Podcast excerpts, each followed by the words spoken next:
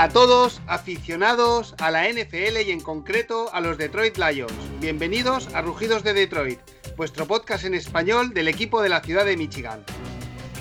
Ya prácticamente finalizando el periodo de renovaciones, estamos a la espera para ver qué movimientos se hacen. Vamos a entrar, estamos a dos semanas de que entremos en la época de los free agents y tenemos algunos temas encima de la mesa. Eh, pues por estos motivos y también para conocer a nuevos aficionados de los eh, Detroit Lions, vamos a hacer hoy este programa. Eh, yo soy Maldu y como es habitual me acompaña Jorge. Hola Jorge, ¿qué tal?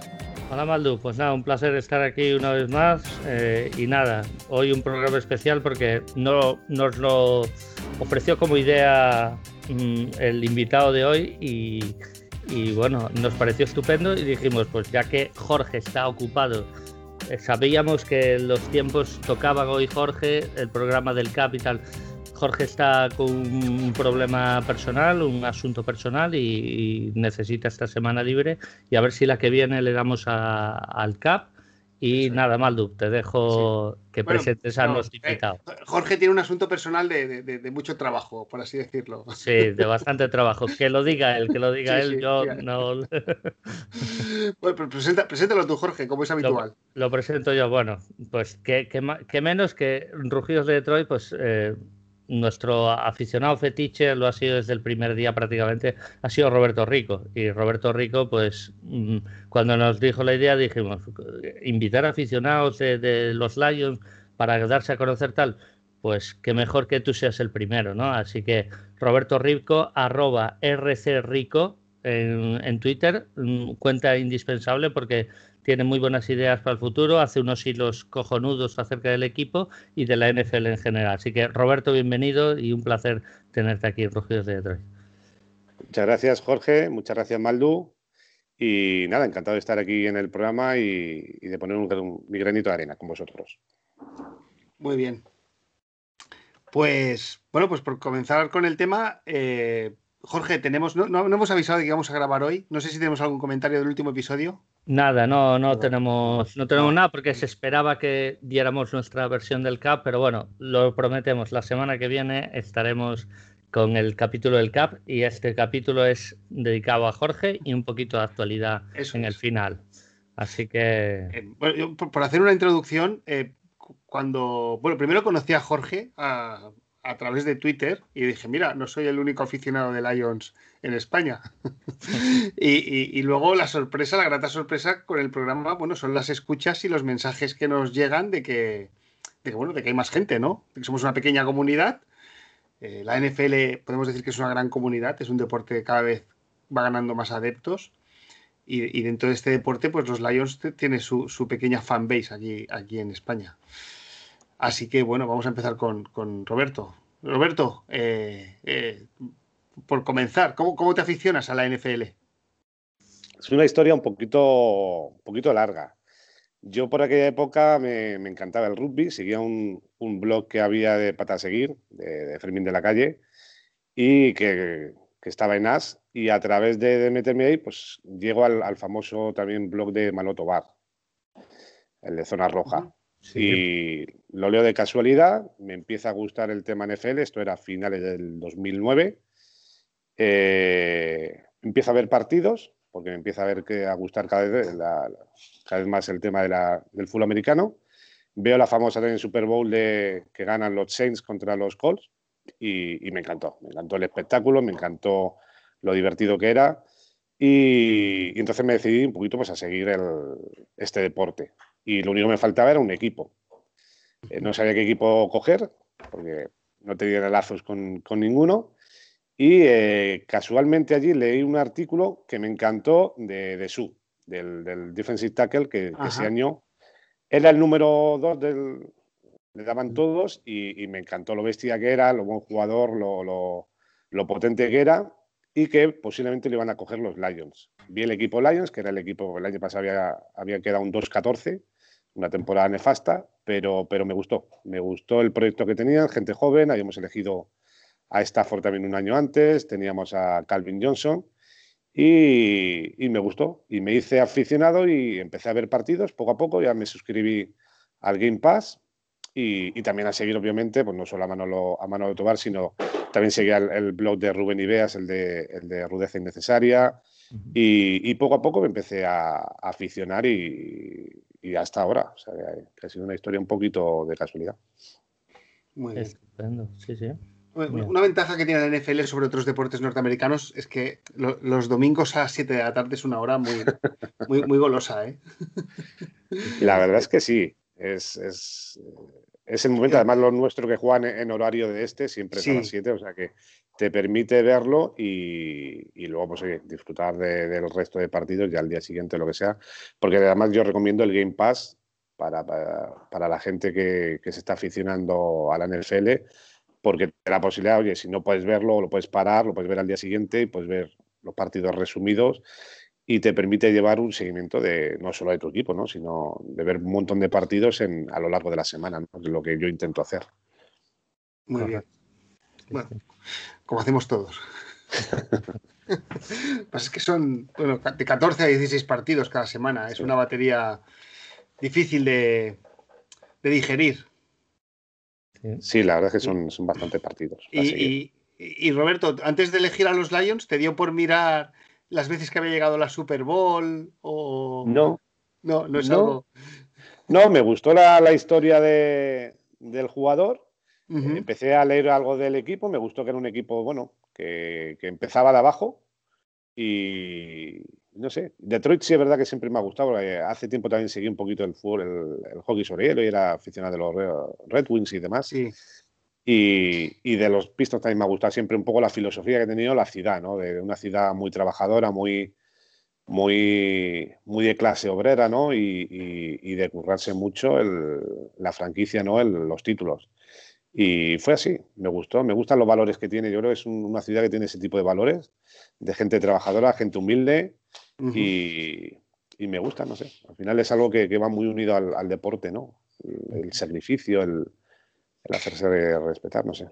Sin duda que no te arrepientes, ¿no? De, ser de los de Lo dices después de una temporada nefasta que hemos tenido, ¿no?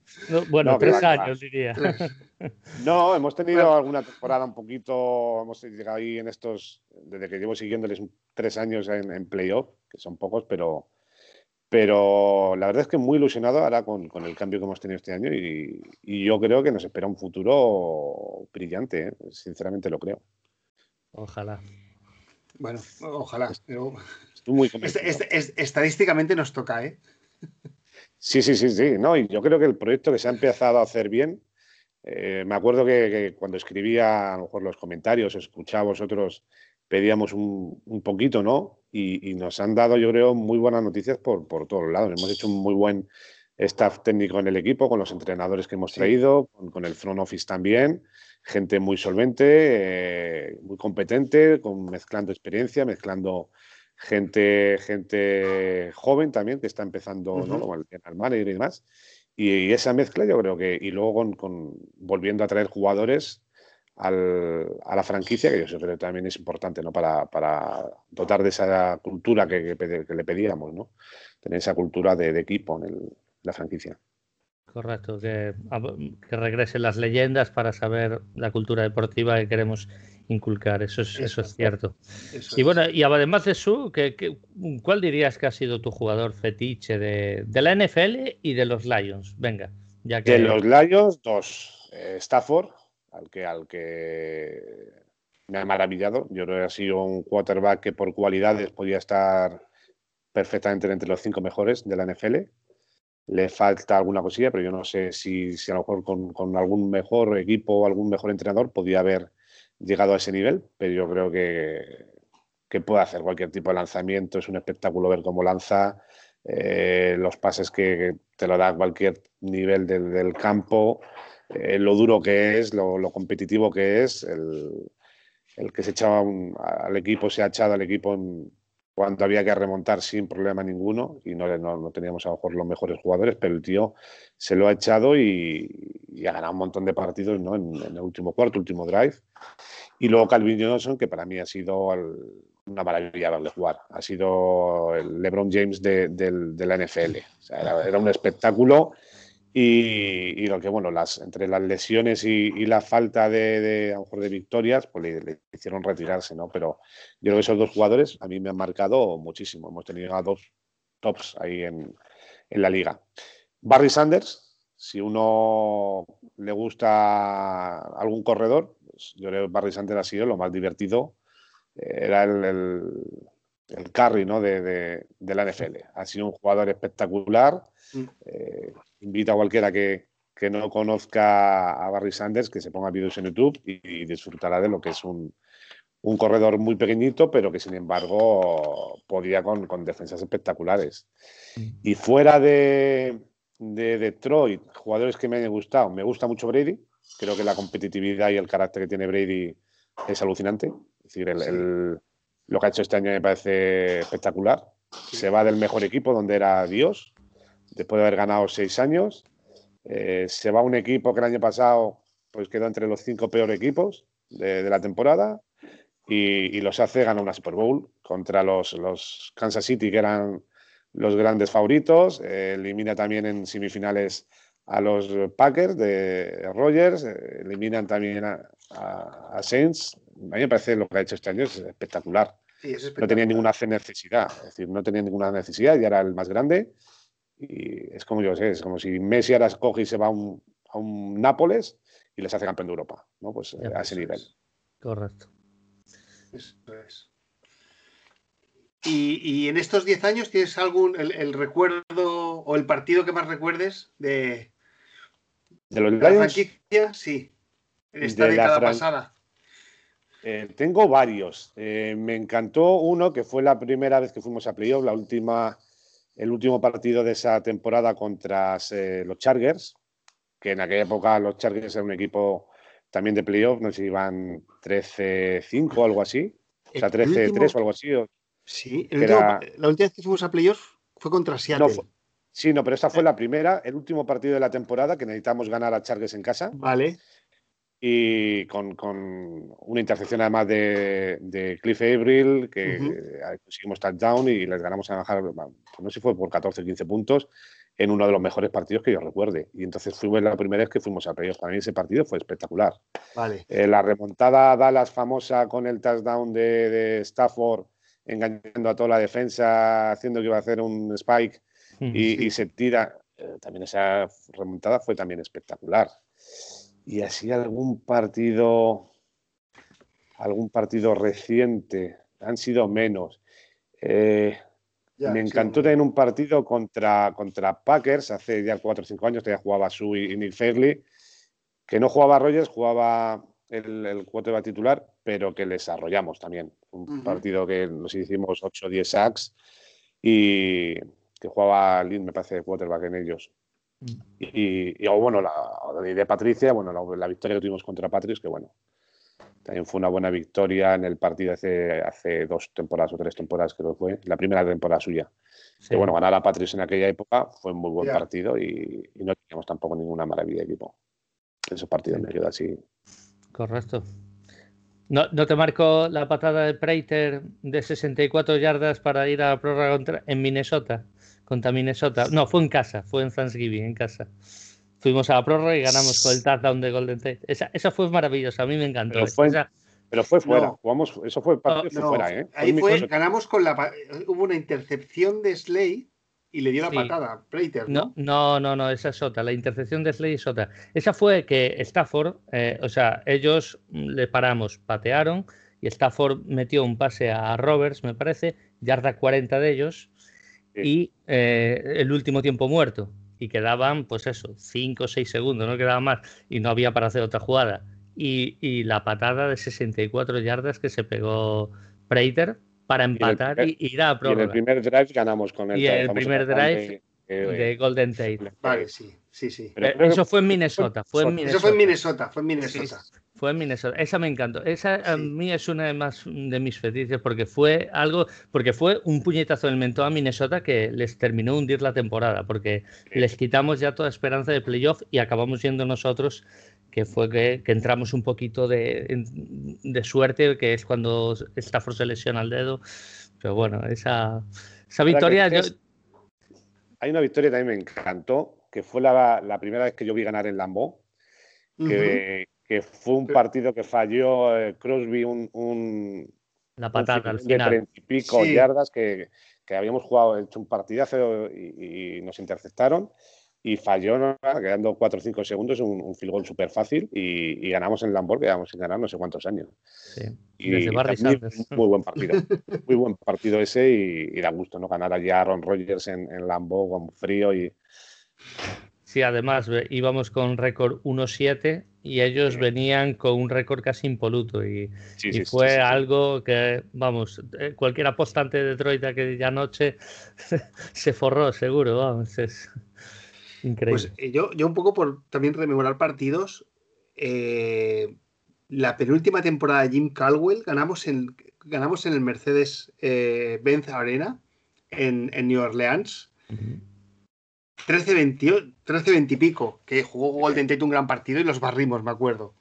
Sí, tres intercepciones abrí, si no recuerdo mal. Sí. sí, sí, de ese partido. Y luego también o sea, yo, una, yo cosas de las que me acuerdo es levantarme un domingo por la mañana y pensar, hostia, hoy jugamos un partido importante. Y esta sensación, yo con los Lions, que es lo que le pido a la franquicia, ¿eh? La he tenido pocas veces. Por ejemplo, eh, el año, el último año que llegamos a playoffs contra Seattle, perdimos el último partido contra Green Bay en casa y nos jugábamos ser campeones de división. Yo, por ejemplo, me acuerdo de ese día, que estaba súper ilusionado. Y aparte les quería ganar, ¿eh? O sea, Sí. pero además nos ganaron medianamente bien. Sí, nos ganaron medianamente bien. Luego fuimos así, luego nos clasificamos de rebote porque los resultados y en Seattle, nos y en Seattle nos barrieron. Pero por ejemplo, ya la ilusión de la semana siguiente en Seattle ya no lo veía tan claro que podíamos ganar. O sea, ahí pienso, bueno, a ver si suena la flauta y ganamos, pero no, no tienes, ¿sabes? Ese punto de ilusión que yo tenía eh, esa semana anterior, ¿no? Es, que, hemos sido un equipo. Green Bay aquel día llegó con al alza y nosotros llegamos, entre comillas, con la lesión de problema del dedo de Stafford y ya veníamos un poquito, estaba un poco fundida la plantilla, ¿eh? pero bueno. Bueno, eh, pero... Que no, es excusa, no sí, o el día de los playoffs en Dallas también esa, sí que era nuestra noche. Esa, sí que era nuestra noche. yo también Sí, yo tengo recuerdos de días de decir, hostia, hoy jugamos, hoy jugamos un partido importante, ¿no? sí, lo que pasa es que nos ha faltado, yo creo, competitividad contra equipos eh, fuertes. Yo creo que, cuando realmente nos hemos jugado cosas, el equipo, por una cosa o por otra, no ha sabido estar a la altura. Y nos falta, nos falta, nos falta el morder en esos partidos. Cuando como dices tú, eh, Maldu, cuando llegamos contra, contra Green Bay deberíamos haber ganado en casa, ¿no? Con todo a favor y nos ganan fácil. Y nos ganan fácil. Y en Dallas, que, cuando el playoff, partidazo que hicimos, y decisiones un poco cuestionables, yo creo, pero el partido lo tuvimos en nuestra mano y, perdimos. Entonces, incluso el otro, el otro partido de playoff que perdimos con Saints, en el descanso íbamos ganando, íbamos, íbamos jugando de maravilla Mm. Y, luego, segunda parte, nos venimos abajo de mala manera, ¿no? Pero nos ha faltado competitividad estos años. Nos ha faltado, somos un equipo, nos ha faltado competitividad contra los grandes. Y lo que espero que ahora con, la, gente nueva recuperemos, ¿no? Que tengamos esa, como dice Malu, que nos levantemos cualquier domingo y, da igual contra quién juguemos, que oye, que, aspiramos a todo, ¿no? Porque este año, contra un equipo fuerte, ya seamos ya más derrotados. Claro. Que, duela, que duela jugar contra Detroit. Eso es lo, que, lo que queremos, que duela. Que cueste, que sea una incertidumbre, ¿no? Que no sea ah, los Lions y, ya nos van a ganar. No, no. Que sepan que, se tienen que ganar por lo menos, ¿no? Exacto. Bueno, y Jorge, no, no, no, pregunta, pregunta. Y, ya por irnos a, la situación actual, ¿qué opinas del trade Stafford con Jared Goff? Y, bueno, y, las rondas que nos hemos llevado, que viendo ahora lo que han dado Indianapolis, ¿no? También aprovechamos. Eh, Indianapolis ha dado dos segundas, ¿no? Una segunda condicional. Y una tercera. Ah, una, segunda condicional y una tercera. Que si juega el 75%, este ¿no? Tiene que jugar el 75% de los partidos. Carson Wentz. De los, snaps. De los snaps. Y, entonces se convierte en primera. Mm. Pues bueno, pues viéndolo. Que hemos sacado buen. vamos, comparado con lo que han sacado. Stafford ya el año pasado eh, tenía ganas de irse, por lo que sea llegó a algún acuerdo con, yo creo, con la gerencia y no se fue. Y este año estaba claro que ya él se iba a ir sí o sí. Él ya no aguantaba, él sabe que le queda X años y, quieres un equipo donde intente pues, estar arriba y por lo menos competir, ¿no? que es lo que ha faltado aquí. Eh, no le podemos reprochar nada. Él ha dado todo en el campo, se ha dejado su salud, eh, ha jugado lesionado mil veces, eh, ha sido el mejor quarterback de la que hemos tenido en la franquicia y yo creo que además nos ha dado un buen botín, ¿no? Hemos sacado buenas un quarterback, quarterback aseado con, con un contrato que tampoco es ninguna locura, está bien, cortable a los dos años y luego hemos sacado dos primeras rondas y una tercera de este año, o sea que más no le podemos pedir, yo creo. Yo creo muy bien por todas las partes, ¿eh? Mm, totalmente. Totalmente. Además, eh, Carson, la diferencia de Stafford a Carson Wentz es que Stafford no es que vaya al alza, pero Stafford es un caramelo muy jugoso en Estados Unidos. Carson Wentz viene a la baja. Y por eso ahí está el negocio. Y además les deja también un dinero muerto mm, superior al de Stafford. Y eso, eso parece que no, pero, pero bueno, a ver, a ver cómo les sale a los Colts. Eh, pero bueno, pues, eh, en principio yo soy los Colts y hago este trade, es bastante interesante, pero, pero es factible que no sea un jugador ya que esté físicamente en su, su mejor momento, el tiempo dirá. Y, nada, y, qué te parece las adquisiciones? Holmes, eh, el nuevo tal, ¿qué crees que estas cosas que van a hacer que, estos cambios los ves? Ya has dicho que lo ves con, con positivo y... Mm, pero, ¿qué crees realmente? ¿Que va a haber decisiones de duras, difíciles o, que son cosas que se tienen que hacer? ¿Tú qué opinas, Roberto? Yo creo que, hemos traído gente muy preparada, muy válida. Eh, nos hemos traído a Brad Holmes, que era el que llevaba todo el tema del, scouting en coles en, los Rams. La mano derecha que ha venido eh, es el que lleva todo el tema de profesionales. O sea que tenemos ahí gente muy preparada en una franquicia puntera y que, está muy bien. Eh, pero aparte nos hemos traído a, Dorsey, ¿vale? que es un veterano y, que les puede ayudar, ¿no? un buen asistente con veteranía, con experiencia, eh, que ha creado a estos Chiefs de ahora, a los Browns.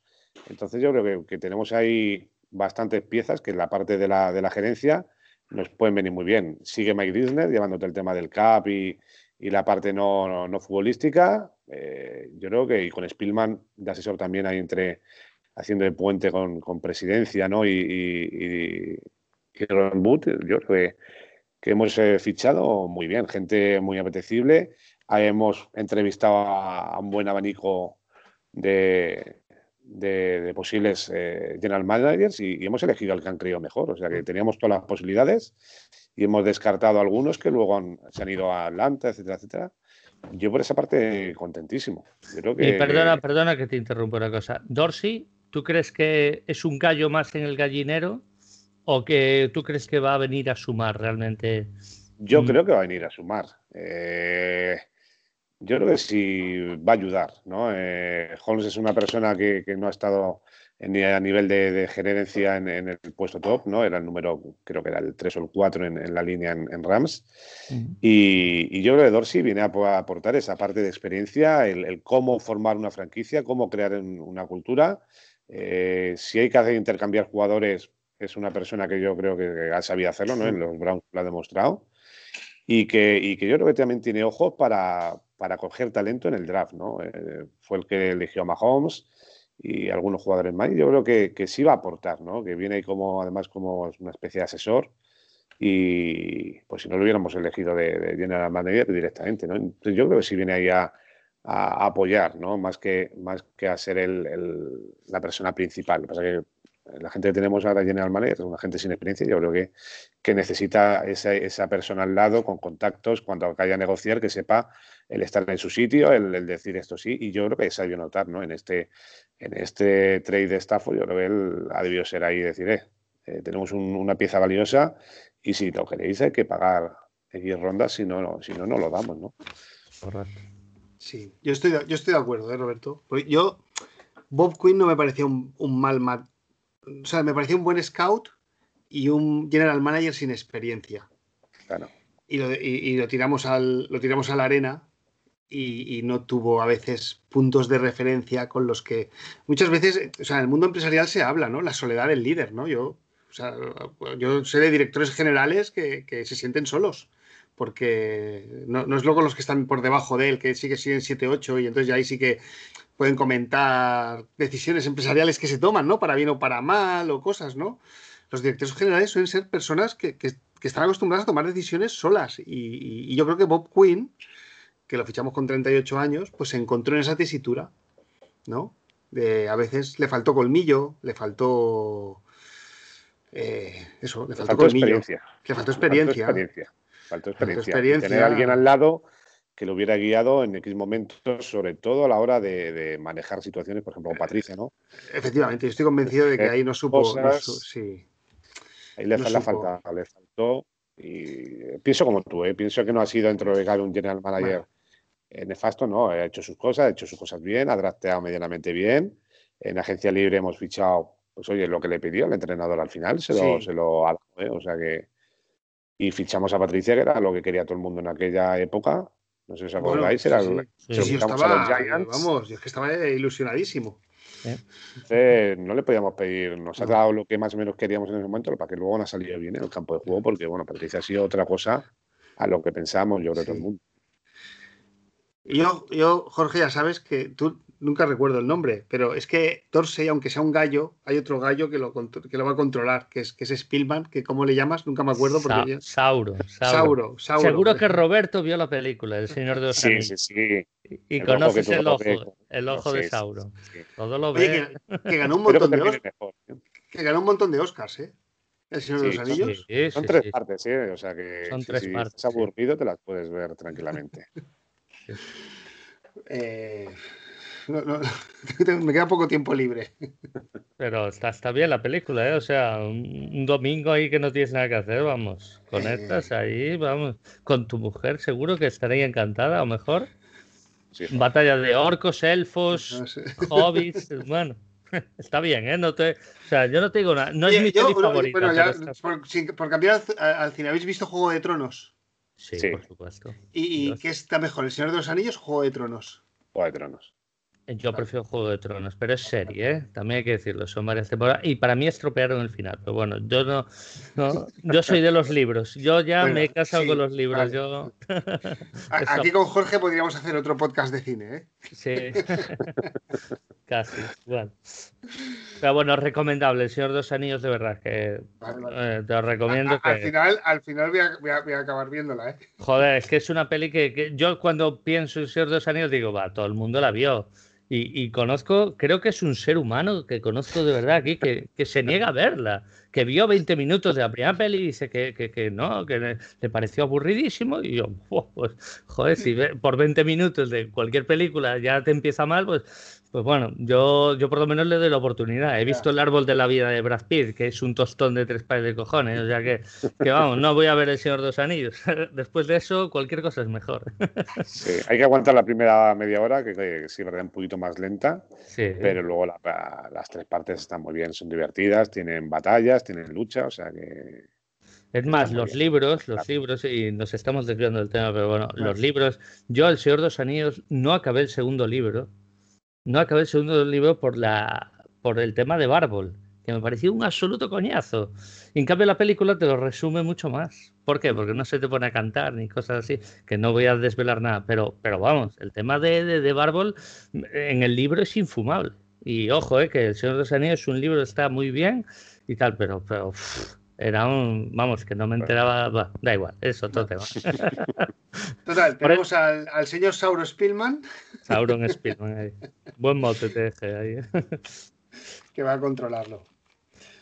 Eh, ¿Alguna pregunta más aquí para...?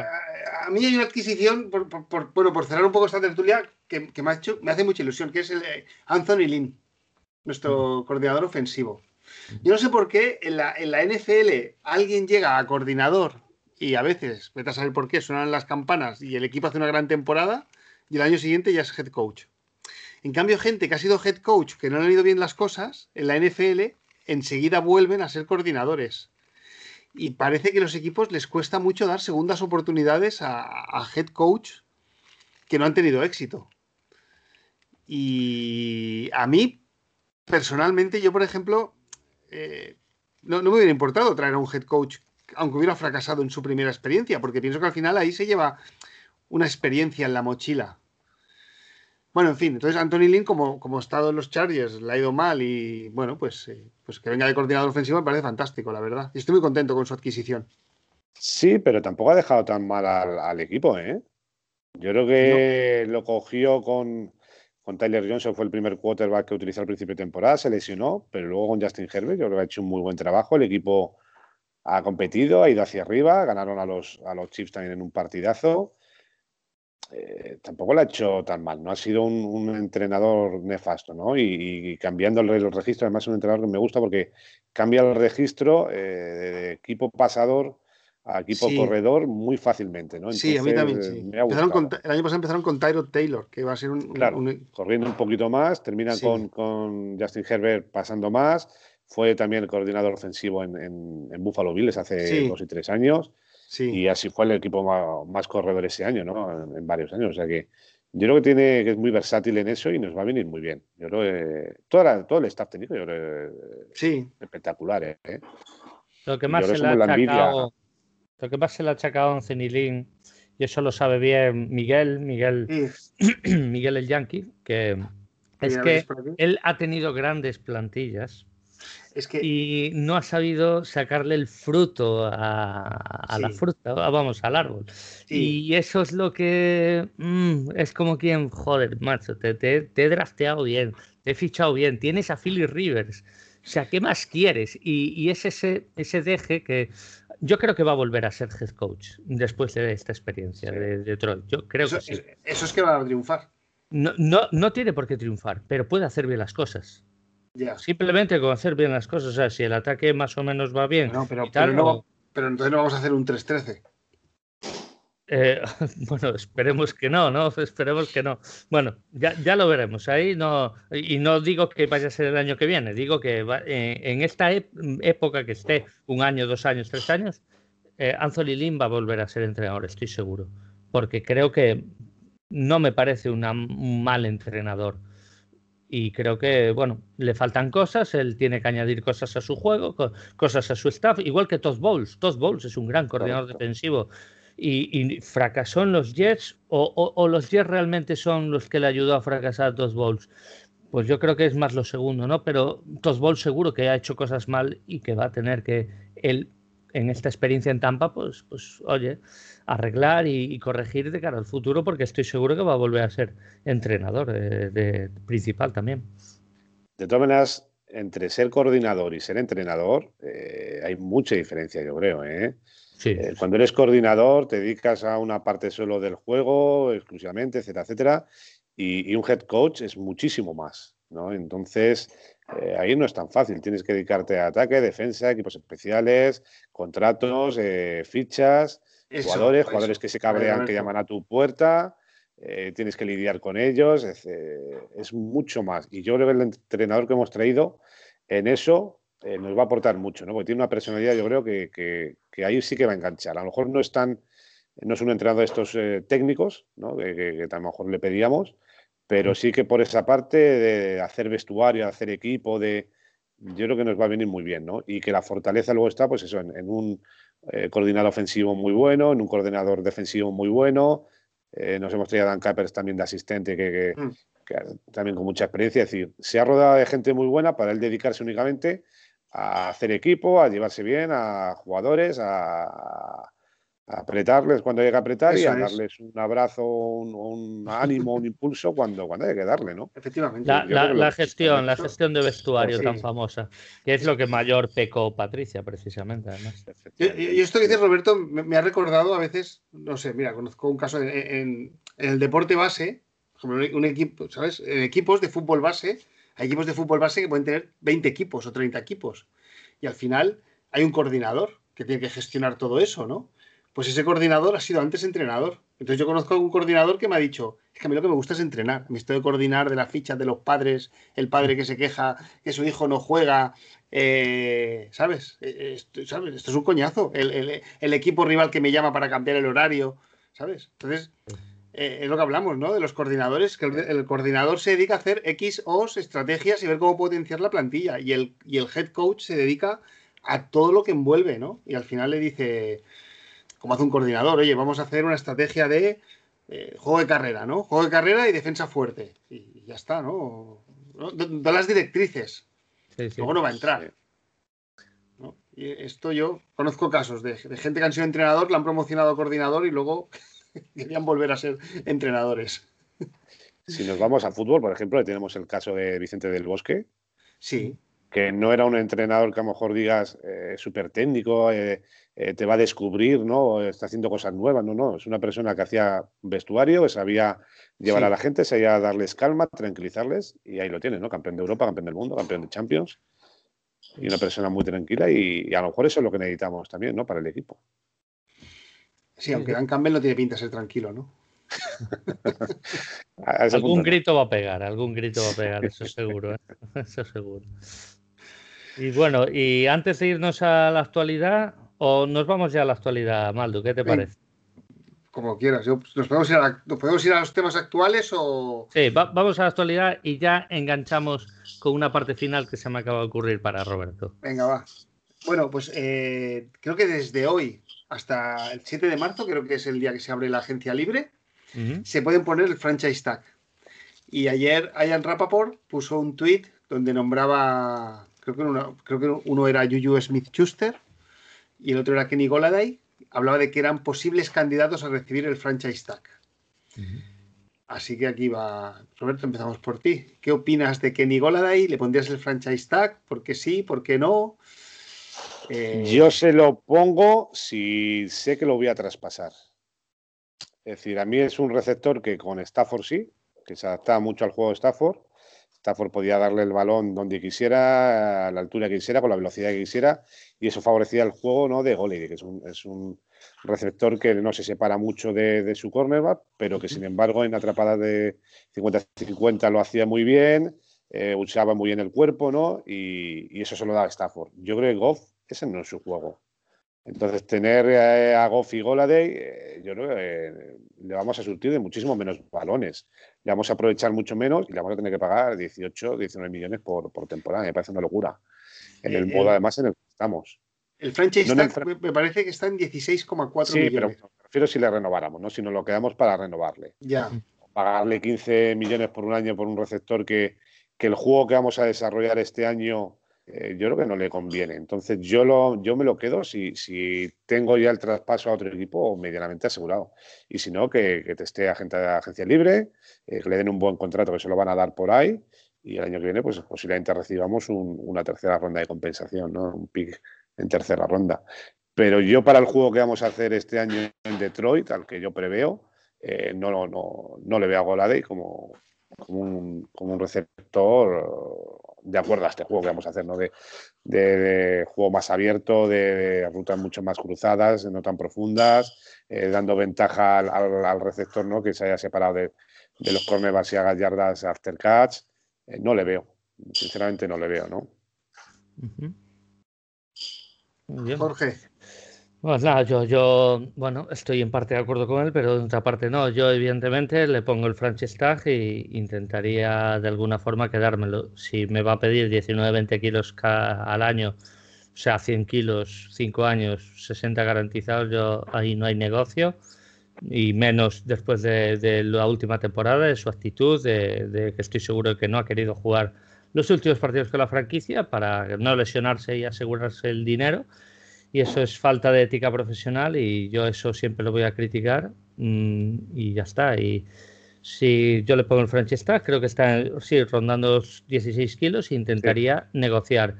Que no hay negocio posible, ya sea en esta off-season o ya sea durante la temporada, o puedes traspasar y, y ya está. Y yo lo veo factible. A mí en el juego mm, al final puedes adaptar, ya sea con Goff o con cualquier quarterback, puedes adaptar un, un jugador de ese estilo. O sea, es que Goladay, aunque no sea a lo mejor tan bueno, es un Julio Jones. Y, un Julio Jones siempre lo vas a aprovechar. Y Goladay lo vas a aprovechar, aunque no tenga esa capacidad de roadrunner, de, de, de conseguir pues una, carrera de 50 yardas, una separación o lo que sea. Eh, él tiene otras tangentes que, son muy buenas y muy necesarias en un, en un wide receiver y sobre todo con su altura, que es muy difícil encontrar un receptor con esa altura, con esas manos, eh, es complicado. Evidentemente, calidad-precio, mm, yo eh, rondando 15-16 kilos lo puedo aceptar. Si nos vamos ya a los 20 por temporada, me parece una barbaridad y más después de su última temporada y entonces en ese caso sí que intentaría tag trace. Bueno. Yo, ¿Tú qué opinas, eh, Yo os voy a decir un dato. ¿eh? el, último wide receiver que fue traspasado con un tag fue Jarvis Landry, de los mm. Dolphins a los Browns. y estos dieron una cuarta y una séptima. Por ese precio yo no negocio. Eh, claro. es que entonces yo creo que nosotros como equipo, que si le ponemos el franchise tag, lo queremos luego traspasar, yo creo que nosotros estamos sobrevalorando lo que nos daría. Mitchell, Mitchell que vino al programa. Baltimore, él siempre quiere a Goladay. Ponte en el caso que Baltimore viene por Goladay. Bien, Baltimore le dices, vale, Marquis Brown una segunda ronda. ¿Aceptas o no aceptas? Marquis Brown es un roadrunner. Sí. Y, está en contrato rookie. pero no te, no te, van a ofrecer eso. No, una segunda ronda, aunque me dé una segunda ronda, me. Pero una segunda. O ponte una tercera, ponte una tercera del año. Una tercera, yo, una, una tercera aún sí que pienso que nos la darían. Y si está la temporada comenzada y llegan a un equipo que es pretendiente, ahí yo creo que sí que lo podríamos traspasar. Y ahí sí que podría ser más caro. Ahí sí, en ese momento. Pero un, equipo que tenga su ventana, ¿eh? que sea este Claro, claro, por supuesto. Porque a mí Coladay, estoy de acuerdo en todo lo que habéis dicho, no consigue separación, no es un gran velocista, pero pero es un buen, es un buen target, ¿eh? sobre todo en la zona roja, ¿eh? para hacer touchdowns. O sea, es un, es un jugador difícil de cubrir, fácil de encontrar, con buenas manos y, para anotar. Pero tiene 27 para 28 años, ¿eh? Sí, es, mayor también, sí, eso también. O sea, donde le tengan que hacer contrato largo, ya, se va por encima de los 30, ¿eh? ¿eh? no, lo sé, no lo sé. Y es que no creo que tenga tantas ofertas, ¿eh? Primero es un jugador que ha estado lesionado. Yo diría que casi todos los años no ha jugado los 16 partidos. Sí, creo que tuvo un año de 16 partidos. Es que el primer año, el primer año no jugó todos los snaps porque estaba Golden Tate. Cuando se traspasa Golden Tate es cuando ya se pone a jugar un poquito más y tal, pero ya a partir de la segunda temporada sí que es verdad que se pierde algunos partidos, pero creo que... Una conmoción, un año creo. Eh, sí, pero creo que la tercera temporada juega todos los partidos, pero no más mucho caso. Pero bueno, al final, como dice Roberto, la edad, eh, las lesiones. Eh, llevamos dos drafts con una eh, dos camadas muy importantes de, de, wide receivers. Y esta otra camada que viene. Y luego que hay muchos wide receivers también en el mercado, en, el free agent. Por tanto, que vaya a conseguir como él quiere. Claro, con 27 años también intentaría conseguir lo máximo que pueda. Pero que a lo mejor está él también sobrevalorado. No sé. Eh, eso, eso no se sabe, eso lo marca el mercado. Evidentemente, yo, yo he dado mi opinión en el sentido de que eh, a mí no me parece un, receptor de 20 kilos hoy en día, sabiendo cómo está la economía y cómo está eh, el tema del coronavirus y, el bloqueo o, la baja del salary cap. Yo no le doy ese dinero. Podemos negociar 70, 75 kilos, 45 garantizados, pues bueno, podemos andar por ahí. Pero si me quieres andar ya eh, pidiendo 100 kilos, 5 años a 20 kilos al año, yo ahí sí que no negocio y busco el trade. Eh, y creo que va a estar por ahí el asunto. Creo que él no va a aceptar menos de 19, 20 kilos y, entonces sí que ahí buscaría el trade. Y yo de verdad creo que sí que va a tener novias, de verdad que lo creo. Mira, eh, a la vez que hablabas, estoy mirando, en el mercado están Allen Robinson, de Chicago. sí, pero es veterano, pero es veterano. Tiene 28 años. Y ese sí que también tuvo más problemas de lesiones que Goladay. Pero bueno, Allen Robinson, muy buen receptor, sí. ¿Qué más? Vale. De son, bueno, este tiene. No, este no.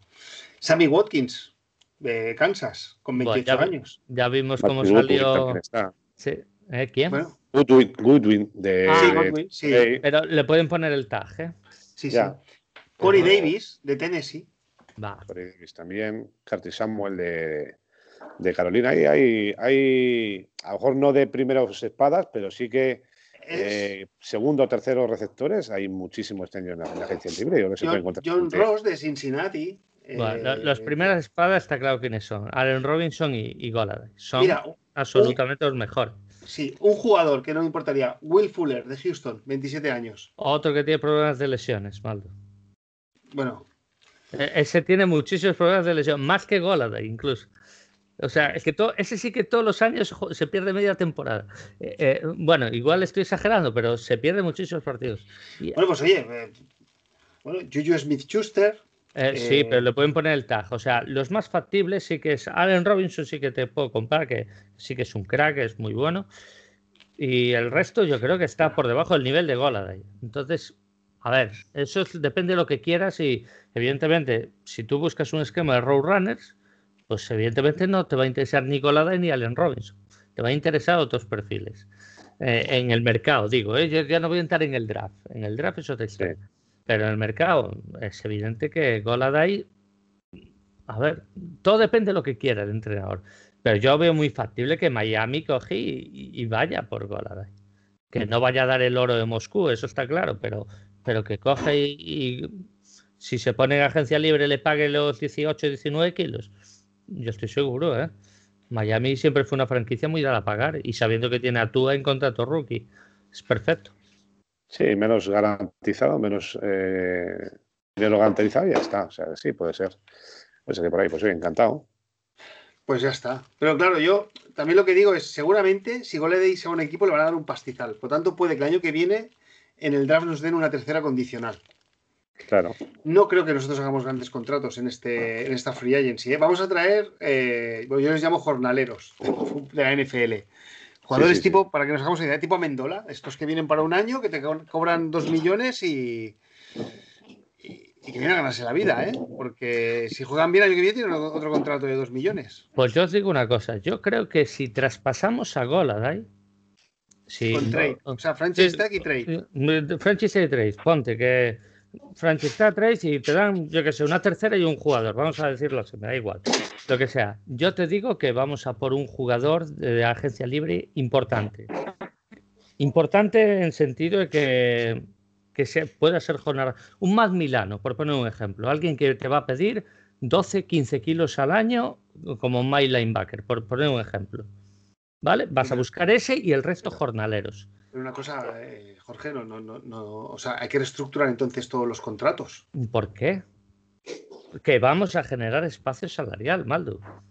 Bueno, sí, sí, yo siempre me lo decís, pero a mí. Eh, vamos a ver, Roberto, Roberto te puso el ejemplo. Y, eh, cuando dijo los jugadores que echaría y todo eso, dijo que 22 kilos liberados de, de masa salarial. Vale, pero si le pones el franchise y no te firma, son 16,4 millones que tienes que dar a Goladai, solo para él. no, no, no, no, no, Es lo que está estipulado esta temporada, pero tú lo puedes traspasar.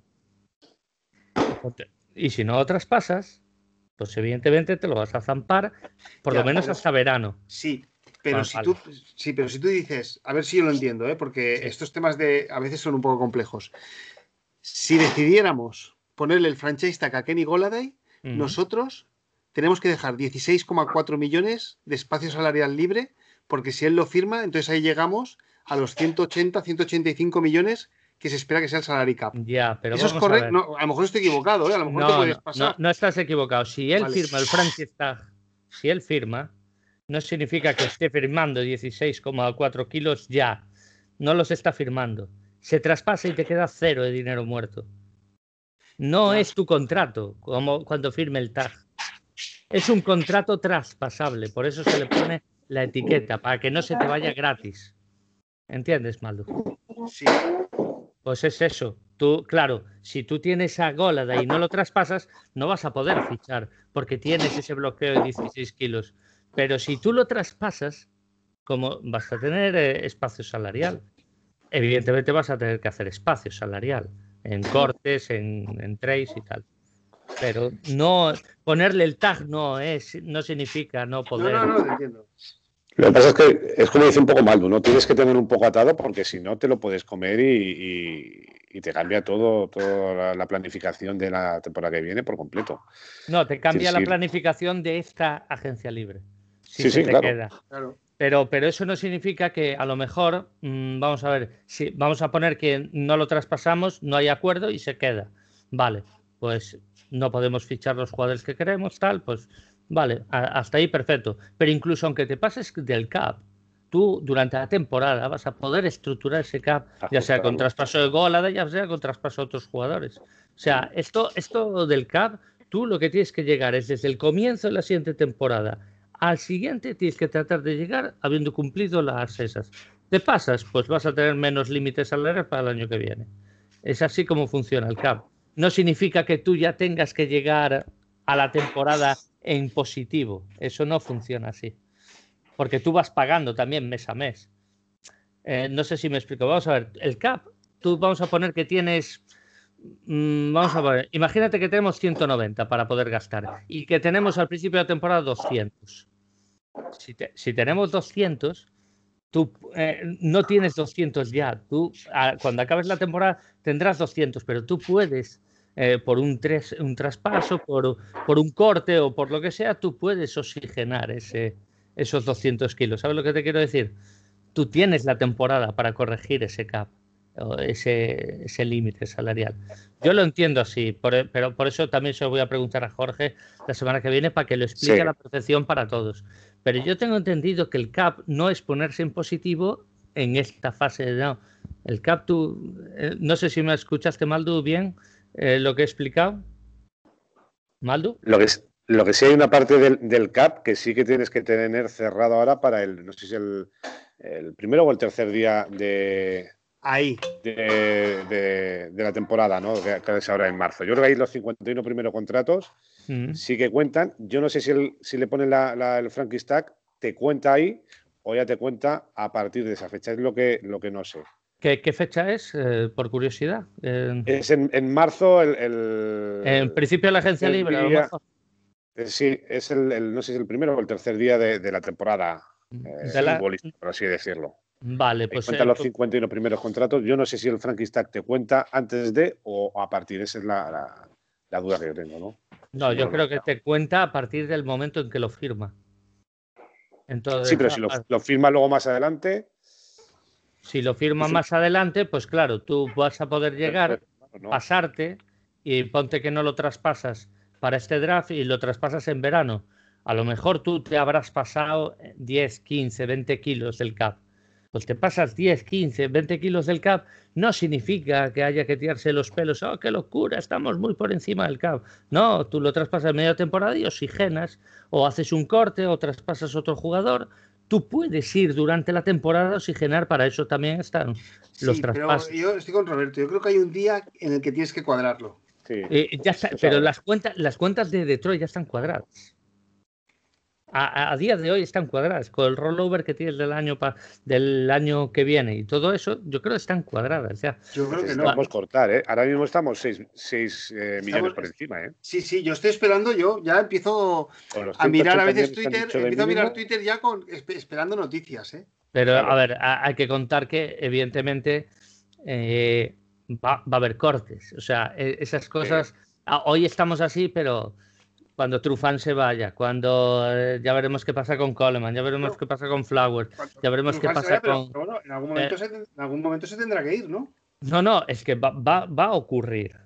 Eso va a ocurrir, eso es algo que yo ya entro, yo ya no voy a entrar con la idea de que vamos a ir con estos jugadores que tenemos y vamos a tener menos. Ya, pero, pero, estamos, estamos esperando las noticias. No, no, pero es que eso, claro, hay que dar tiempo. Oye, que Alson Jeffery acaba de ser cortado y, llevan muy pocos jugadores cortados de momento.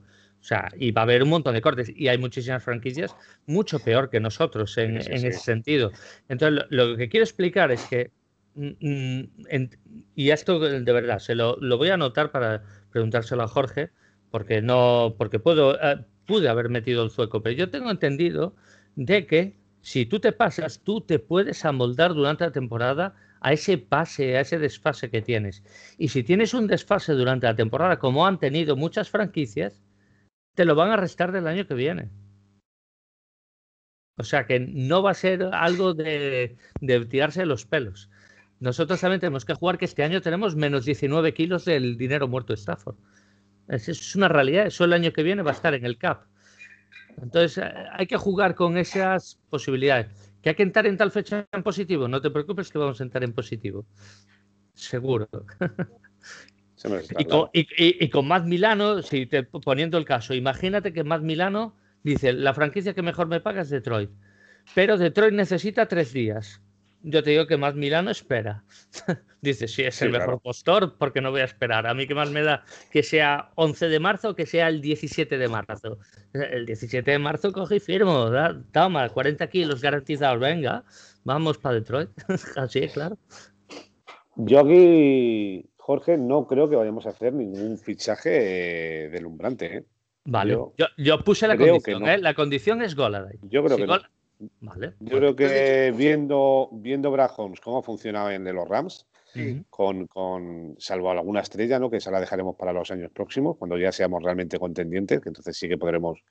Yo creo este año vamos a ir para perfiles, como ha dicho Maldu, de jornaleros, perfil medio-bajo, eh, varios jugadores, a ver qué tal van, van en el sistema nuevo con los nuevos entrenadores, a ver cómo se van acoplando y ahorrar todo el, dinero que podamos para, para, para, llevarlo al año que viene y, a lo mejor el año que viene sí que ya gastar un poquito más a conciencia cuando sepamos el equipo en, qué nivel está, ¿no? Pero gastar este año por gastar sin saber cómo va a funcionar, yo creo que no, lo veo, ¿eh? Yo sinceramente no, no, lo veo. Puede ser, puede ser, o sea, no, no lo niego, no, ni lo discuto. Es más, hay un agente libre de Rams que dicen que, que es el de los más favoritos para venir a Detroit como agente libre, que a lo mejor no, no se le va a pagar mucho, es el safety James Johnson, creo que se llama, y como viene de Rams, como ya lo conocen, tal, pues puede ir por ahí un poquito los tiros y que sí que no vayamos por un más Milano, que evidentemente sería un golpe salarial superior. Pero yo repito, yo puse el eh, puse más Milano como ejemplo, podría decir Lavonte Davis, podría decir cualquier otro linebacker o un receptor o lo que sea, pero lo pongo como ejemplo, más que nada es que si se va Golada, yo de verdad creo que, que algún agente libre de más o menos de nivel va a caer.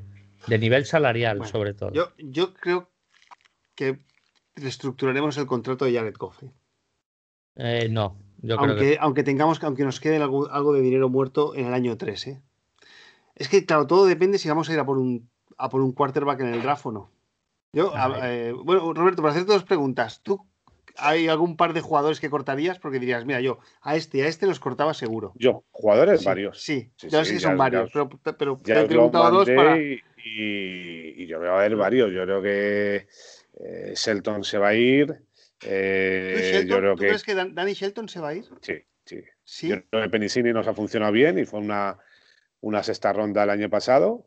Podemos encontrar un obstacle que no es una posición extremadamente complicado ¿no? de encontrar a alguien en, rondas bajas y que no hace falta pagarle mucho. No podemos pagar 5 millones, ¿no?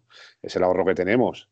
Eh, ni Williams no ha hecho ninguna maravilla para pagarle 5 millones. Yo le podemos encontrar gente más barata o en el draft. Eh, John Dahl, el año pasado estuvo lesionado, Obusi estuvo jugando por delante de él. Tenemos a Stenberger del año pasado, cuarta ronda en el draft, que, que hay que sacarla a jugar yo creo este año también cortable, eh, incluso Chase Daniel. Quarterback que estamos pagando una Sobre Todo Trufán. Sobre todo Trufán. Y el, y el amigo de Jorge. Trufán. El, también. El, eh, Trufas, por supuesto. Él es, era prácticamente un contrato de un año, ¿no? Que este año cortarlo sale, sale bastante rentable. Entonces yo creo que hay ahí eh, varios jugadores y, para ahorrar, pues eso, entre 20 y 25 millones tranquilamente. Y, y traer gente, gente más joven. Sí, gente, sí o, gente más joven o gente que ya estén sobrepasados los 30 y que quieran alargar su carrera profesional. trato un año mínimo de veterano. Eso es, profesionales. Y, si funciona bien, pues el año que viene se renueva y si no, eso es. Pues oye, no te gastas ninguna pasta. Yo creo que vamos a ir, vamos a ser muy prudentes porque, porque yo creo que esta gente eh, va a encontrar en, en, la agencia libre chollos. Yo creo que sí. Sí, sí. Yo, yo también lo que, o sea, bueno, yo, yo, creo que no estamos en una reestructuración absoluta. O sea, a nivel, o sea, a nivel staff y dirección sí, pero yo el equipo no lo veo tan mal como para no poder competir. O sea, yo sí que veo una temporada. Y bueno, donde quiero acabar es que sobre todo a nivel ofensivo. O sea, a nivel defensivo a lo mejor sí que hay que hacer una reestructuración, pero yo a nivel ofensivo tenemos línea, tenemos quarterback. Sí, sí, sí Tenemos un quarterback NFL, que no, no, deja de ser un primera ronda y que yo creo que a lo mejor en los Rams no ha acabado de dar todo lo que puede dar. Tenemos un running back, que es muy bueno. Tenemos Titans. Tenemos Titan. Y nos faltan wide receivers que pueden venir de la agencia libre o, bueno, estaba mirando ahora en un big board de una página web y es que, es que vienen, eh, eh, vienen cargados. O sea, este draft viene cargado de wide receivers. Por lo tanto, es que podemos elegir hasta dos en un momento dado, ¿eh? Si se fuera a golar ahí. Eh, tenemos dos terceras rondas. Entonces, yo, yo potenciaría el ataque, sobre todo, que es lo que nos puede dar ese efecto diferenciador para poder competir los partidos. Sí, Sí, sí. Yo creo que además vamos a potenciar eh, lo que hemos fichado, Anthony Lynn, en principio su especialidad en la carrera, el, luego está Dios Stalin, ¿no? el, entrenador de mm. running backs y también el coordinador de carrera, que ha sido de lo mejor de la liga, ¿no? Sonaba además como, como coordinador ofensivo y, también va a potenciar por ahí la carrera. Yo creo además en el draft cogeremos cuarta quinta de ronda, nos traeremos algún, algún running back más, ¿eh? yo estoy seguro. Y en la línea ofensiva no me importaría un right tackle eh, arriba, que hay además este año hay right tackle muy, muy, muy buenos.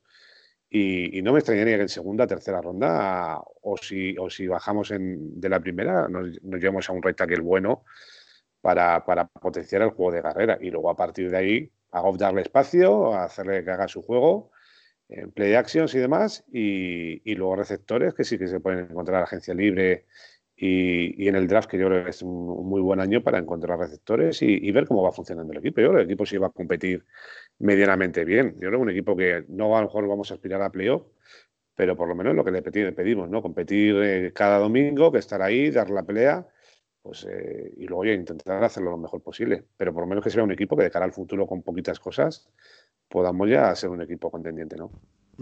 Yo creo que sí que hay un jugador de línea, de línea ofensiva, es porque lo creen que puede ser para allá y muy bueno.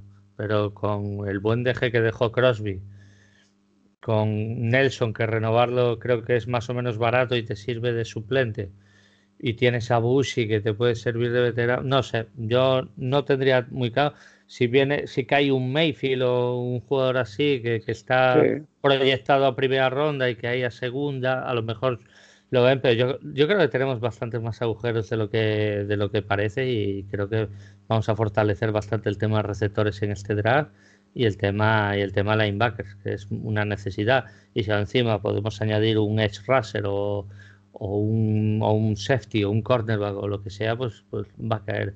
No lo sé. Mm, potencial ataque es genial, pero si tienes una defensa verbena, no, te, no vas a ganar los partidos. Lo tengo muy claro, vamos, lo tengo clarísimo. Y con estos linebackers no vamos a ganar un partido. pero Jorge, peor, peor defensa que la que hemos tenido estos dos últimos años no vamos a tener. Bien, por eso, por eso hay que reforzarla. Ya, bueno, pero. si te coges la plantilla que tiene Rams en defensa, quitando a las dos estrellas o tres estrellas, son, no tienen nombre. Yo te digo, eh, cualquiera de los linebackers no conocemos a ninguno, pues no son gente conocida, son pero gente de pero vamos a ver, pero tienen Aaron Donald, mira, Aaron Donald nos lo pones a nuestra defensa y ya nuestra defensa pasa de ser mala a ser por lo menos aceptable. Sí, pero sin Aaron, Donald también han jugado medianamente bien, no, no a ese nivel, ¿no? Pero, pero se han visto cosas, ¿no? Entonces, tienen, buenos, tienen buenos jugadores. ¿eh? Lo que, pasa es que no, tendrán más nombre. Sí, a ver. y yo creo que, no van a. No vamos a traer ahí nombres muy conocidos, sino que vamos a ir más por, gente que en el esquema le puede, Eso es. le pueda venir bien. ¿no? puede ser factible. Yo lo que digo es que el draft no creo que esté tan enfocado en el ataque.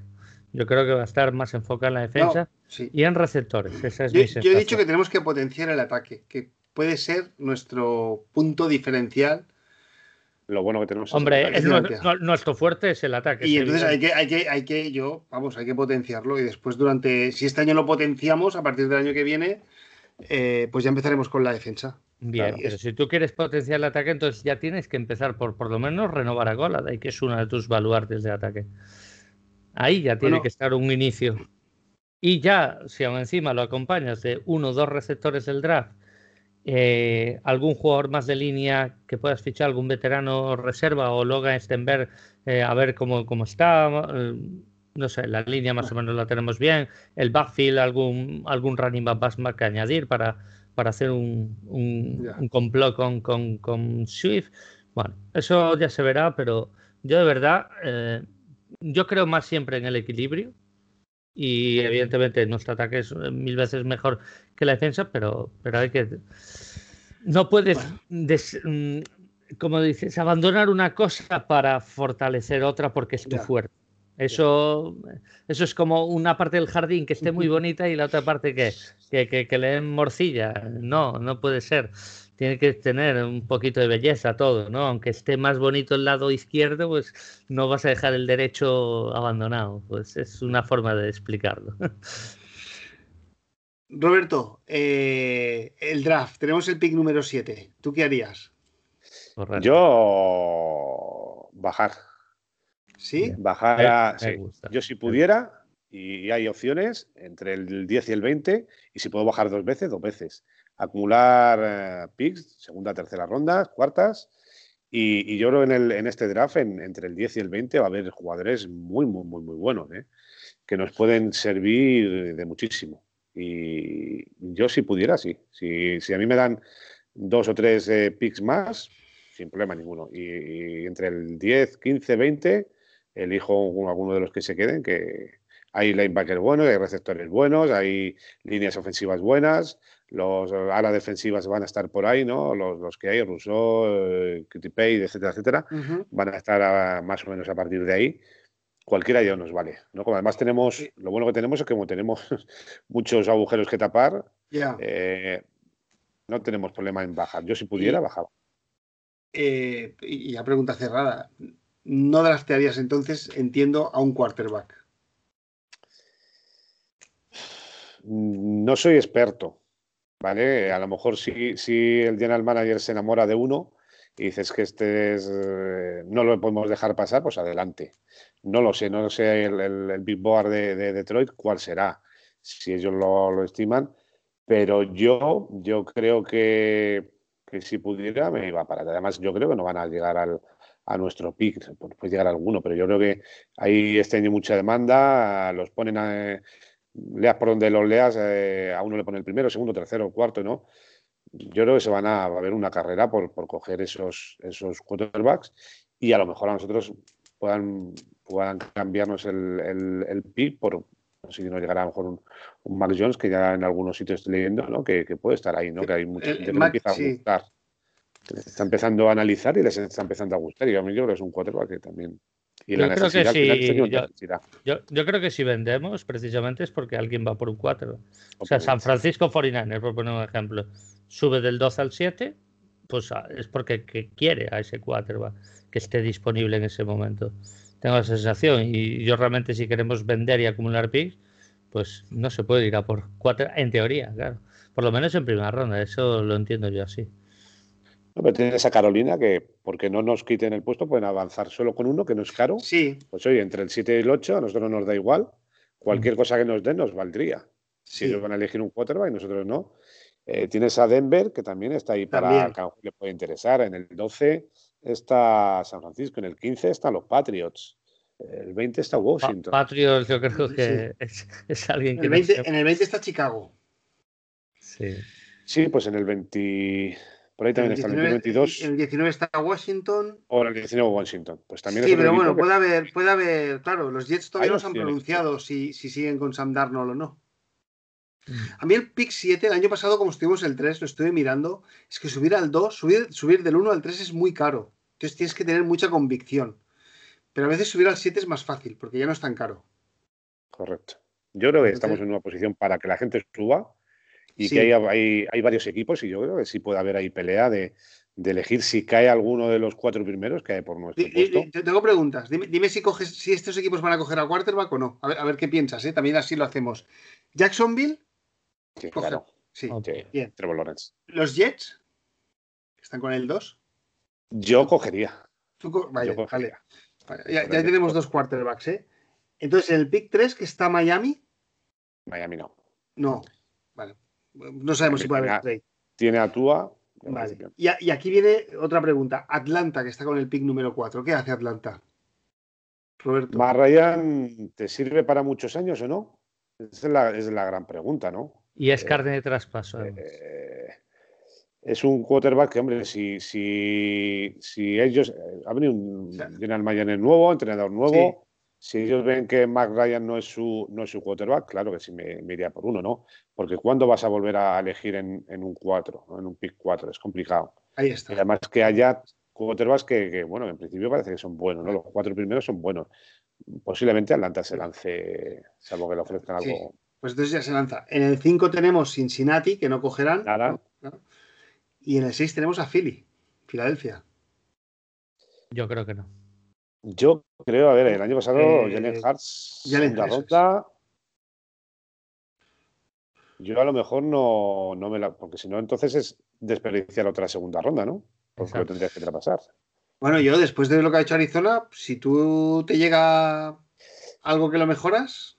Claro, pero ¿a quién pides ahí? Porque Jalen Hartz tiene unas características, a lo mejor son parecidas a lo que vayas a fichar, ¿eh? No descarto que Filadelfia y nuestro pick sean los más comerciados. Sí. Claro. Va, a haber a Roseman y, a, y a Holmes, muchísimo. ¿Por qué? Porque va a haber ese cuarto cubi, va a estar libre. Ahí está. Si, si es que Atlanta, que creo que sí que va a draftear el quarterback, y creo que eh, esos teléfonos van a sonar. ¿eh? Entonces, entonces, claro, algunos se puede ir la cabeza y puede subir a Miami. ¿eh? Es que a lo mejor en el 1, 2, 3, 4 salen todos los quarterbacks. Sí, pero Miami, Miami va a vender por el oro de Moscú. A ver quién lo paga. Eh, o sea, no, no, no lo discuto eso. ¿eh? Es más tienes razón. Y entonces coges y si lo ofreces a Atlanta o se lo ofreces a Cincinnati, que está en el 15-5. Pues por ejemplo, pues por ejemplo. Hay, hay cuatro quarterbacks buenos. Miami todo el mundo lo deja, como el año pasado pasó todo el mundo lo deja pasar. Sí, contamos. Atlanta hace lo que quiere y entonces cuando llega a Cincinnati ahí todo sí cayó por, por el pick de Cincinnati. Si contamos tres quarterbacks, Penny Sewell y Mika Parsons, que, bueno. que es lo que creo que va a ser el top 5 del draft, pues... No, vosotros yo siempre lo digo, ¿eh? yo quiero un quarterback. ¿eh? A mí yo quería un quarterback para que aprendiera la sombra de Stafford, porque, bueno, Stafford, a mí, que, que lo, vuelvo a decir, ¿eh? o sea, es un jugador que me gusta y tal, pero por lo que sea no, ha llegado a, llevarnos a ese siguiente nivel en Detroit. Y a día de hoy, Jared Goff, no digo que sea un mal quarterback, pero si tengo que decir que a día de hoy, 23 eh, de febrero, que están diciendo las noticias todo el día hoy, si tengo que decir que me ilusiona, la respuesta es no. Ojalá me equivoque, ¿eh? Entonces a mí sí me gustaría tener un quarterback. Y me gusta Trey Lance, por lo que estoy viendo, ¿eh? ¿Trey Lance o bajas, Maldo? Eh, es que tampoco yo es como Roberto, ni soy especialista, ni sé. No, no, no, no. Te llama San Francisco, te dice, eh, te quiero tu pick. Y sabes que es o Trey Lance o bajar. Yo no, claro, yo me quedo con Trey Lance. Vale. Pues ah, con lo que yo sé a día de hoy, ¿eh? No, no, no, vale, perfecto, perfecto. Y, durante la temporada juega Jared Goff, ¿eh? Sí, sí, pero vale, pero está bien saber que eso, que no vendes el pick por ese yo Yo no vendo, yo llega, yo, bueno, yo es que llega, incluso te diré que Mac Jones, ¿eh? También me llega. No, Mac Jones no va a estar ahí. Mac, Jones. No, va a estar ahí. Bueno, creo, creo, que no va a estar ahí. El mercado de los, o sea, la, eh, eh, los drafts, la, semana de antes, se calienta siempre de una manera. Yo creo que no va a estar en el top 10 ni de coña. Mac Jones. Eh. Roberto lo, ha dicho, no sé, no sé quién lo ha dicho, no sé si ha sido Davonta Smith o ha habido un receptor de, ¿no? Roberto, de Alabama que ha dicho, ha habido un receptor de Alabama que ha dicho que, que, que Mac, o sea, Mac Jones eh, era mejor que Tua. Eh, Tua el año pasado sale número 5 después de tener una lección que casi acaba con su carrera. Eh, ¿Es muchísimo mejor que Mac Jones teniendo prácticamente las mismas armas? No lo sé. ¿eh? Yo lo que he visto en Max Jones no me ha parecido, vale que no tenga la movilidad a lo mejor que se le puede presuponer a Tua, pero es un quarterback que, puede funcionar bien en algunos equipos, que no busquen ese tipo de quarterback móvil, ¿por qué no? Mm, y cada vez que leo más gente y que, que le empieza a estudiar más y ve más vídeos, eh, le empieza a gustar más. Hay ¿eh? gente que realmente sabe, gente en Estados Unidos y demás, que sí que le sigue muchísimo más. Yo no me extrañaría, yo creo que del, del, 15 no, no, pasa segurísimo, ¿eh? estoy segurísimo. no pasa, si, Matt Jones, si Matt Jones es elegido, uno de los otros cae. O sea, yo no, creo. Yo No, ¿tú no, estoy crees hablando que- de esto, yo creo que es que en el pick 5 han salido los, otros cuat- los otros No, cuatro, es que cuatro no creo que, ¿eh? no, no- no creo que vaya a haber cinco quarterbacks en el top 10. Ni de broma. De verdad que lo creo. O sea, después me equivocaré, ¿eh? Y no Bueno, es, digo un año, es, un, es un año extraño, ¿eh? Es un año Buah. extraño, hay mucha. Bueno, eh, Mucha no sé qué visteis. este año, sí, ¿eh? eh, no sé si quarterbacks. visteis el otro día que de los quarterbacks elegidos entre el 2009 y el 2016, en primera ronda, ninguno está en el equipo que lo drafteó. Entonces la NFL también se está convirtiendo en una trituradora de quarterbacks brutal. Sí, Brutal. por- Pero es que si te sale bien, date cuenta el dinero que te ahorras, ¿no? Porque los quarterbacks ya, cuando llega la hora de la renovación, estás por encima ya de los 30 millones, ¿eh? Medianamente bueno. Ya. Pero si tienes un quarterback y te estás, le estás pagando a precio de, de- de rookie, ¿no? De- o de primer contrato, Ya. y te sale bien, es un ahorro para el equipo brutal. Lo que pasa con Mahomes, ¿no? sí. Sí, pero bueno, pero también Mahomes estuvo un, año, estuvo un año en el banquillo sentado. Por eso Muy sí, bien. pero bueno, Y- y- tienes cinco años cinco sí. años a un precio buenísimo, ¿eh? En la posición más, más importante. Entonces yo creo que, ¿por qué no draftear uh, un quarterback si estás en rondas medianamente que puedas cogerlo? Yo creo que sí va a haber movimiento en, en, en quarterback, ¿no? Porque yo creo que además el draft sí que es profundo en el resto de cosas. Muy bien. Y- Bueno, Bueno, y para, para finalizar, ¿qué Sí. te parece? ¿Qué jugador de los Lions quieres que no se vaya de ninguna manera de los que acaban contrato? ¿Te gustaría que de se quedara? los que acaban contrato, ¿a quién renovaría yo? Renovar de decir, no te puedes ir bajo ningún concepto. A ver. Yo tengo uno, pero es un poco emocional, ¿eh?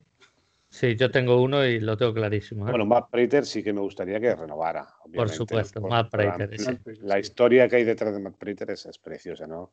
Sí. que le cogimos cuando dejó Denver con problemas de alcoholismo y que, que él encuentra la paz en, en la ciudad de Detroit. ¿no? Entonces me parece maravilloso. Yo creo que Matt Prater sí que tiene que estar. Eh, y así algún jugador. No hay ninguno que me emocione. El linebacker, el, el, el Rabin. eh, Ah, Revis Maybe. Sí. le- sí, sí me gusta. el- Sí, pero- en su rol está bien. Sí. Y así no hay, no hay ninguno que me, que me entusiasme, ¿no? Ninguno de los receptores, yo creo que hay que dejarlos ir a todos. Eh, en línea también. No hay ninguno que me. Ah, está bien, yo creo que has dicho bien dos nombres Harmon bastante. también fuera. Sí, Harmon sí, vamos, sin duda. Eh, Jack Foss, el, el otro que puede Sí, estar, bueno, que, claro, que creo que lo vamos a, a mantener también. Sí, pero porque además es, es agente libre, pero restringido, creo. Es ¿eh? O sea, le restringido, sí. contrato ahí para. Eh, no me perdería con ninguno más. Mí un jugador que me cae bien es Marvin Jones.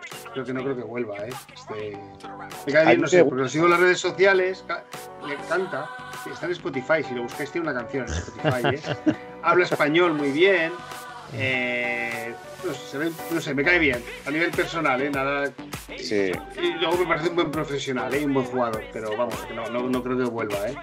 Yo no me extrañaría que terminara en, en, en Rams con, con, Sí, con Stafford. Porque él es de allí, creo, de California y demás, y, y busca un equipo que puede ser competitivo, además lo ha dicho hace poco también en, redes sociales, ¿no? que busca un equipo ya competitivo, con lo cual puede ser que digo, cobrando además- menos se vaya un equipo a competir. Sí, además tiene muy buena relación con Matthew Stafford y eh, es factible, sí, sí que es. Bueno, Maldo, no sé Muy si bien. quieres añadir algo más, yo creo que No, pues que estamos aquí esperando noticias de cortes, reestructuraciones y esperando la agencia libre y una vez que pase esto pues entraremos en la vorágine del, del draft, de análisis de jugadores y de los 1500 mock drafts que, que salen a los 1500 que han salido ya. sí, correcto. Los que quedan.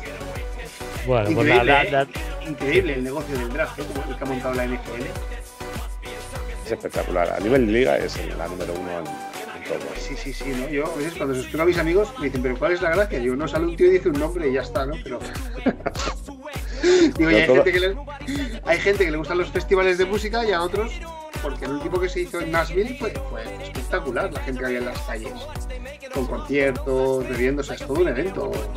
sí que- y, a- y además te pones en el caso de que un anuncio en el draft vale muchísimo más barato que en la Super Bowl, entonces dices, coño, anunciantes a patada, ¿no? Anda que no, ahí aprovecha todo el mundo para anunciar. Aparte, el draft conecta al, fútbol universitario con el profesional, ¿no? Junta esos dos mundos y yo creo que, claro, es bestial lo que mueve por eso, ¿no? Porque la gente de que le gusta el, college está pendiente a ver su, jugador de su universidad donde sale y, de, la gente de los equipos, ¿no? Estamos deseando a ver si, a ver si acertamos, ¿no? Cada año, ¿no? Muy bien. Pues bueno, Roberto, un placer que hayas venido. Igualmente, igualmente, gracias a vosotros por invitarme. Cuando queráis, ya sabéis. Y animar, sí que quería animar a la gente, ¿no? Para que participe un poquito más, porque, porque da gusto, ¿no? Que, haya participación y, aprender de todo el mundo. Y al final se trata de escuchar a todo el mundo y de todos eh, poner cosas en común y aprender. Correcto. muchas gracias Roberto, de verdad, tu aportación es, es fundamental en este podcast y, muy agradecido, de verdad. Eh, estoy encantado de haberte conocido hoy y haber tenido esta charla con, con vosotros dos y, y, nada, que un placer enorme y, seguiremos leyéndonos y quién sabe un futuro, porque no, pues otro programa que podamos también hacer una charlita, ¿no? Encantado. Muy bien, pues gracias a todos por escucharnos. Gracias Roberto. Gracias, Jorge. Y hasta la próxima. Go Lions. Go, Lions.